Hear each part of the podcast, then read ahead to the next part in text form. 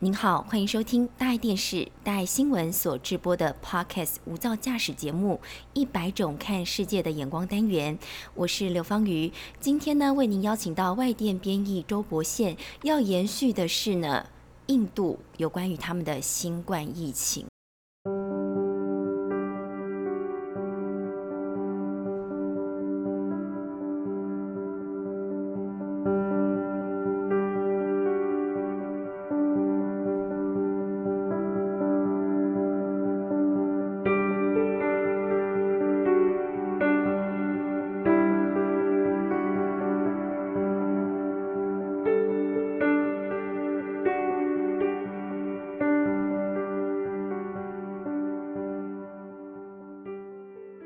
那上一集我们已经谈到了这个孔雀之国印度，它现在因为 COVID-19 疫情已经鲜艳美丽不在，对吧，博宪？没错，现在是灰头土脸的状态。嗯哼，那其实呢，他们也因为这个 COVID-19 疫情，在国际媒体上沸沸扬扬的，那每天都有层出不穷的他们的画面一旦的涌出在大家可以看到的主流媒体上面。没错，但是它还有哪一些面貌是一般人看不到的现况呢？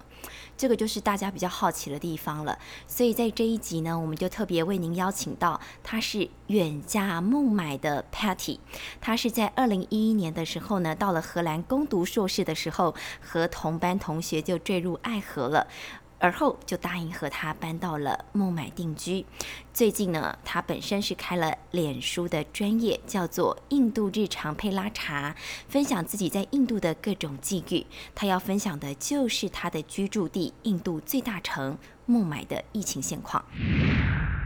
Hello，大家好，这阵子真的收到很多台湾朋友的关心。那印度呢是个非常大的国家，所以每个城市、每个省份的疫情状况很不一样。大家看到的，呃，在呃医院啊很满啊，医疗资源很欠缺啊，甚至火葬场的一些状况，大部分是在德里一带。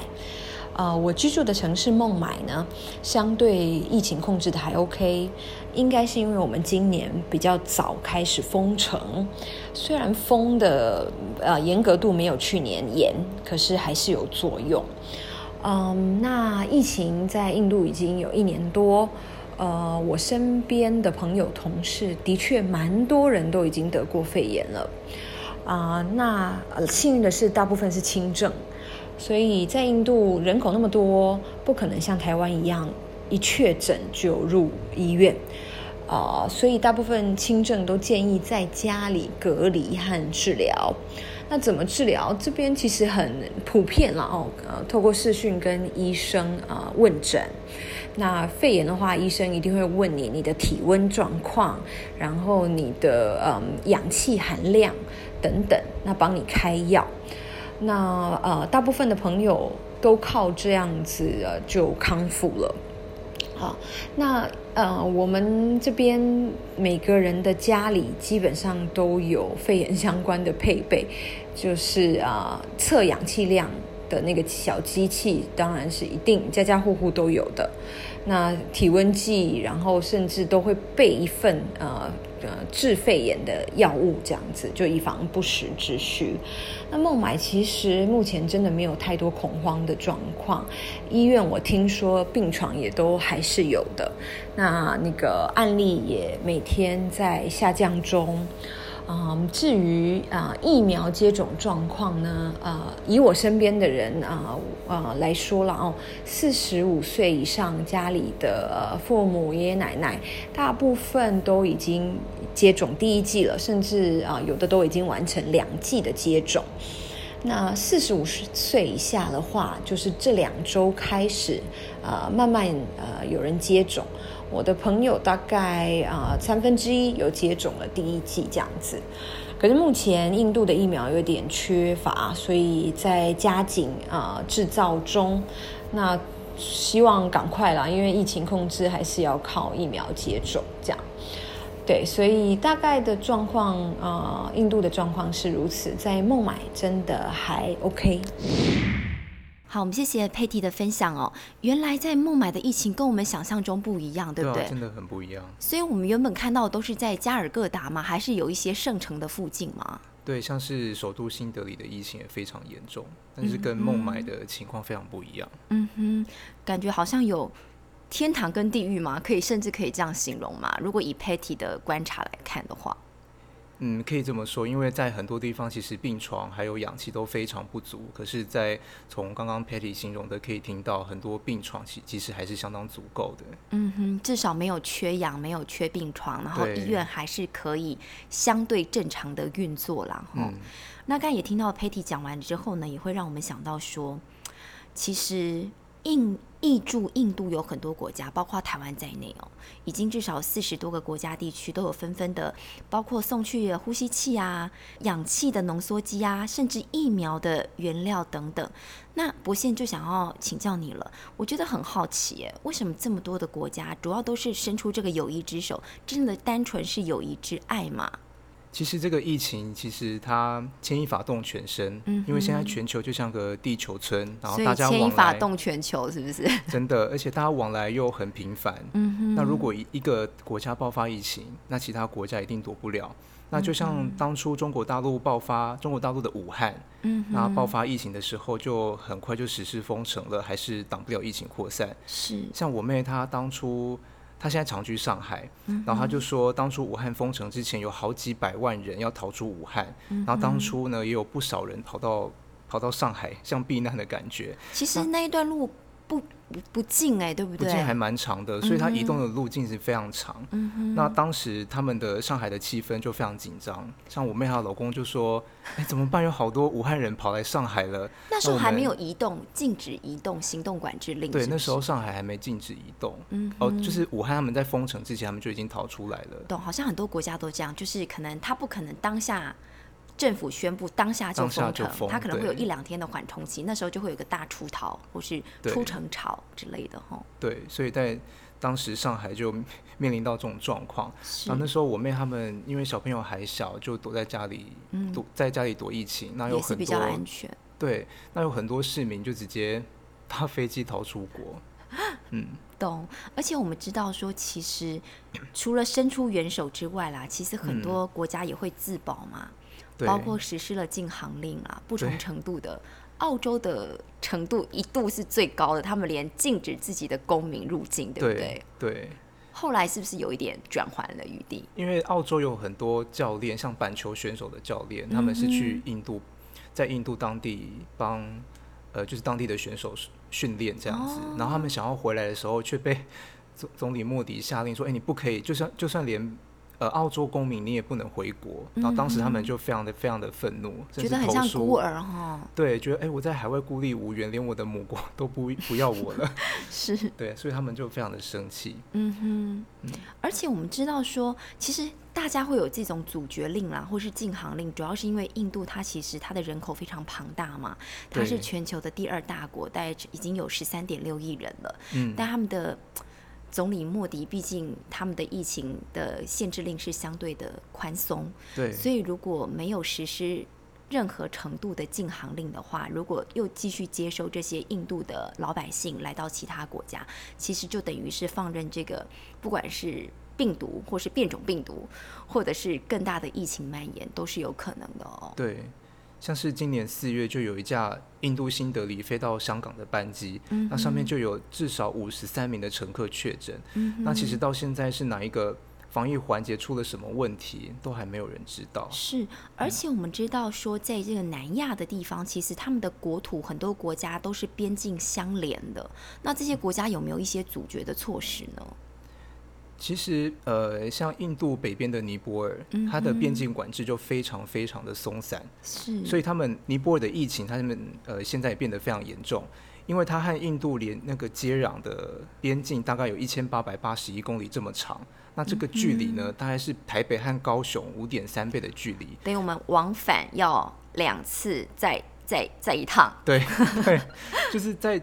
这么这么长的距离，嗯哼，然后这片狭长的边境上有很多很多的尼泊尔移工，他们是越境到印度北方的城市工打工，是，那他们进出都相当的频繁，也把他们在印度染疫的病毒都带回家了。所以从五月以来，印度天天新增八千到九千人确诊，他们真的很惊人哦。对，所以他们。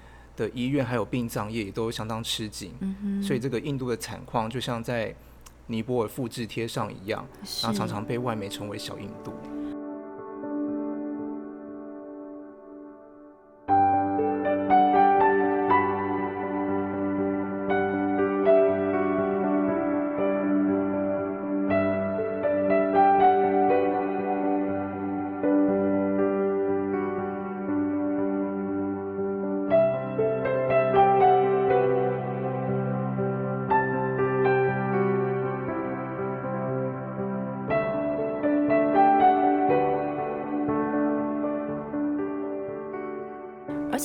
说印度前阵子它的疫情的一个爆发点，包括它的宗教节庆嘛，对，大壶节还有合力节。那现在您您刚有讲到说复制贴上印度，包括我看到有个乘车节，它有一个好几层楼高的一个很像一个神像还是什么的，还是继续的有一种绕境的节庆，而且甚至要为期长达一个月，代表现在还在现在进行时。嗯。不知道之后会不会让他们的疫情更恶化啦？这一切都是未知数，实在太难说了。嗯嗯哼，的确，在疫情这个爆发之后呢，博宪，你刚刚有提到了，没有任何一个国家能够独善其身，那也没有任何一个人能够置身事外。而且我们知道，印度它牵一发动全球了，还包括它有很多重要的产业，包括我们会说它是世界的药房。全球的药局，甚至呢，印度的血清研究所，它也是全球最大的疫苗生产商。那现在问题就来了，现在各个国家都在强调自己，这些都在抢疫苗，大家都想要赶快的达成完全接种，或是疫苗覆盖率越高，我就可以赶快宣布解封了，我的经济也能够恢复了。可是现在印度的疫情一爆发之后，怎么办呢？疫苗会不会影响到全球？对，因为疫苗它现在生产的牛津 A Z 疫苗是当前欧洲的防疫主力。哦，它主要是生产 A Z 是吗？对，那它这个生产的生产的 A Z 呢，是要提供给那个疫苗公平公平分配计划 COVAX，那它也是呃 COVAX 的主要提供的国家。是，而且印度还当初还承诺会交付两亿剂给 COVAX，然后再由 COVAX。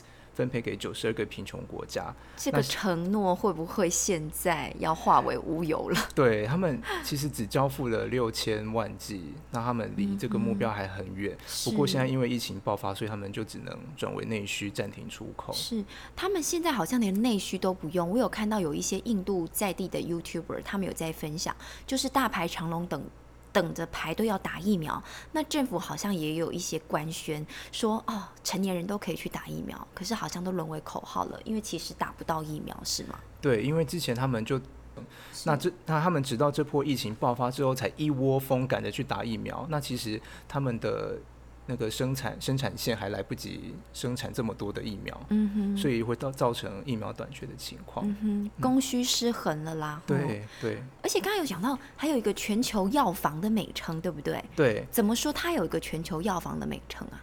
因为印度它有一百多家美国 FDA 认证的药厂，那目前它有呃全全球有超过三成的仿制药都是来自印度。仿制药听起来怎么好像有一点匪夷所思？是假药吗？不 是不是，因为呃，这个仿制药呢，它是原厂药品的专利保护期过期之后，那印度它的药房、它的药厂就可以再用相同的剂量、质量还有药效来仿制这些药品。嗯，对，那所以那这些药品因为它的专利期、专利保护期过了，是，然后它的。呃，制造的这些仿制品呢，它的价格就相对低廉，哦，那就可以销往全球。那它它在全球其实相当受到欢迎。懂，所以我可以说，好比呃，for example，好了，普拿疼这个那么知名的药，可是它可以可可以有相同的成分。然后相同的药量、相同的药效，但是我不能叫普拿疼了。对。但是我同样是由这个一百多家美国 FDA 认证的药厂设厂在印度来生产的这个药，所以它并不会对人体造造成任何的危害，它还是有一定的疗效。嗯。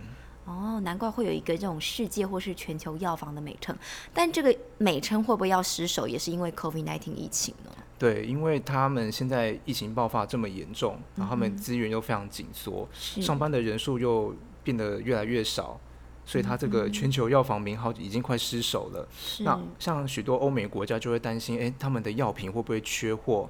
那像我们台湾可以做的就是可以检查看我们的药品是不是有一些来自哪些是来自印度，那做一些这些清点，然后防范未然。是因为毕竟呢，其实现在大家在台湾也会在讨论嘛。虽然说这个世纪的瘟疫我们还得不到解套，但是如果其他的药品也同样供需失衡了。这世界上不只有 COVID-19 这一种疾病，还有很多的慢性病，很多的癌症，甚至很多的医疗器材都是必需品。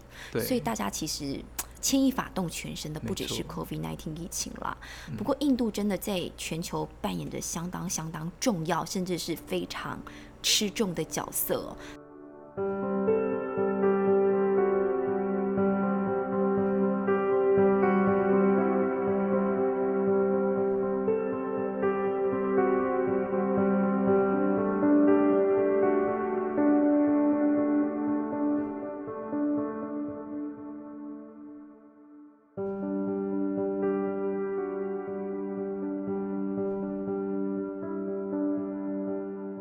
是不是还有一个美称？它太多美称了。世界办公室怎么说？它有世界办公室这样的称呼？因为印度它每一年都承接大约全球的外包服务市场一半的业务。什么叫做外包服务市场？好像有点专业哦。对，因为嗯，这个这个就要提到 提到呃我朋友的一个小故事。因为你真的交友广阔 哎，世界各地都有四海。四海皆我朋友这样子，刚刚好而已。就有一次，我朋友他去美国打工，他做的是那个 au pair，就是帮华人家庭去他们家当保姆，或是教小朋友华语这样子。啊，有点类似 baby sit 这种吗？baby sitter 对，就是当保姆又当语言家教老师，就是二合一。那他有一次就是因为有几次是因为信信用卡的消费问题打到客服，不过他每次都觉得很奇怪，怎么打电话过去？呃，对方的接线的人都是几乎都是印度口音，诈骗了是不是？对他想说，哎，是不是都遇到诈骗集团？怎么电话都转到印度？然后后来他他他才知道，原来那家的金融公司的客服是外包给印度。哦，所以您刚才提到的全球服务外包市场，就是他世界办公室，意思就是说他会把有些企业他会把他的这个服务面向的东西外包给印度。对，就是可能比较呃技术面比较。客服或是呃比较基层的，对比较技术性比较低的，然后他就会外包给印度这个国家。对，所以有可能牵一发动全身。如果他们的疫情继续严重，他们不可以去上班了，对，可能这些服务外包也都会被打断了，也会造成了其他世界各地的企业的一些营运的一些冲击哦。对。我们刚才讲的其实都是比较高端的方面嘛，不管像是药局啊、疫苗生产等等，甚至是服务这种。但是有没有一种是实体的，比如说粮食或是经济作物，它有举足轻重的角色吗？印度？其实，呃，印度在农药、白糖、棉花、大米、小麦等等这些粮食还有农作物的出口，都是在世界名列前茅。不过现在。受到疫情影响，它的生产端还有加工端人力都减少很多，是他们就没办法如期交货了，所以很多客户就改向其他的国家订货，嗯所以这些相关的产业链都会重新洗牌，就不会再找印度了。哎，的确，好像是去 Costco 买东西的时候，好像有一些，比如说小麦、藜麦。一些谷物类东西的确后面会写制造国家、制造产区是印度，哎，嗯，哦，而且还有衣服，对不对？对，蛮多大品牌的衣服后面其实它的生产地是在印度，那这些或许都会像就像一个环环相扣的一个生产链。都可能会有被阻断的可能吗？对，因为呃，像我朋友他在那个又有一个朋友，对，他在 就是纺织，他是在纺织业当国际业务，嗯，然后他就有提到，他去年疫情很严重的时候，欧美的纺织订单就从中国大陆转向印度和东南亚。他他是在印度当纺织业务吗？其实他是台湾一家纺织业的国际业务，然后他的他的业务范围在在东南亚还有南亚，嗯，所以他对这个。那个纺织的市场非常了解，嗯哼，对。那他说现在印度疫情升温，然后它的产产能就非常非常低，所以它的欧，所以很多欧美的订单就会转向呃中国大陆、东南亚、土耳其还有台湾。那像台湾呢？对，他说像台湾的纺织业，其实在运动机能的布料相当的出名，在国际相当出名，所以我们是不是就是我们的保特瓶？对，比如说有一些足球联赛，嗯，欧洲足球联赛他们指定的那些衣服。排汗的衣服都是是都是台湾制的，是，而且是很环保的，就是它的那个纤维是其实是萃取自一些回收的塑回料，收物，对嗯，那也加惠我们台湾的厂对商。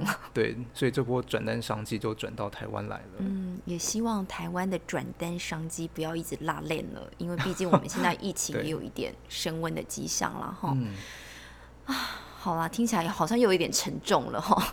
对，的确，因为我们真的看到印度的这个 COVID-19 疫情实在太冲击、震撼人心了，而且我觉得是一种直球重击，因为看到的都是生离死别的场景嘛，一些，哀嚎声，然后医院要进不去。我们上次有提到的，想进去我还得选择我要救爸爸、救妈妈，还是救我自己的小孩，就端签看我的财力跟我有没有氧气瓶。对，这些都真的是太悲剧了，而且嗯就是真实的炼狱啊！难怪会有一直说悲惨印度、缺氧印度、印度告急，都是比较负面的一些形容的词汇了哈。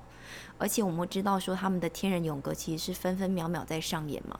我前阵子记得的数据是，他平均每二点五秒就要死一个人，但我不确定现在有没有加速了，现在是在大城市是这种情况，还是这样？对，二点五秒等于我一个转身，我就要跟我的至亲家人 say goodbye。对，他可能就会在我面前倒下，或是在马路边倒下，或是在医院断气了，嗯都说不定哦。好，真的要祝福印度啦。那我们也要彼此祝福，好不好？祝福台湾。你看，我们现在在录音的时候，我们彼此中间还隔了一个隔板，隔板，对，就是彼此对，还是要防疫啦，哈，嗯自主健康管理要升级啦。当然，我们不求全身而退，对不对？因为毕竟现在台湾本土疫情也出来了，嗯，但只求能够早日平息，大家能够安然度过。都很想要恢复往昔的对啊，健康如昔的生活吧，至少可以有一些人与人的连结。现在都是居家避疫嘛，对，我们还是因为出门，对，我们还是因为工作属性的关系，偶嗯尔还能够依照公司的规定来到公司上班，但是要嗯严格遵从规定，呼吸的空气也都是自己口罩里面的气味。好啦，对，彼此祝福好不好？好好。好，那也祝福听众朋友，我们下周见。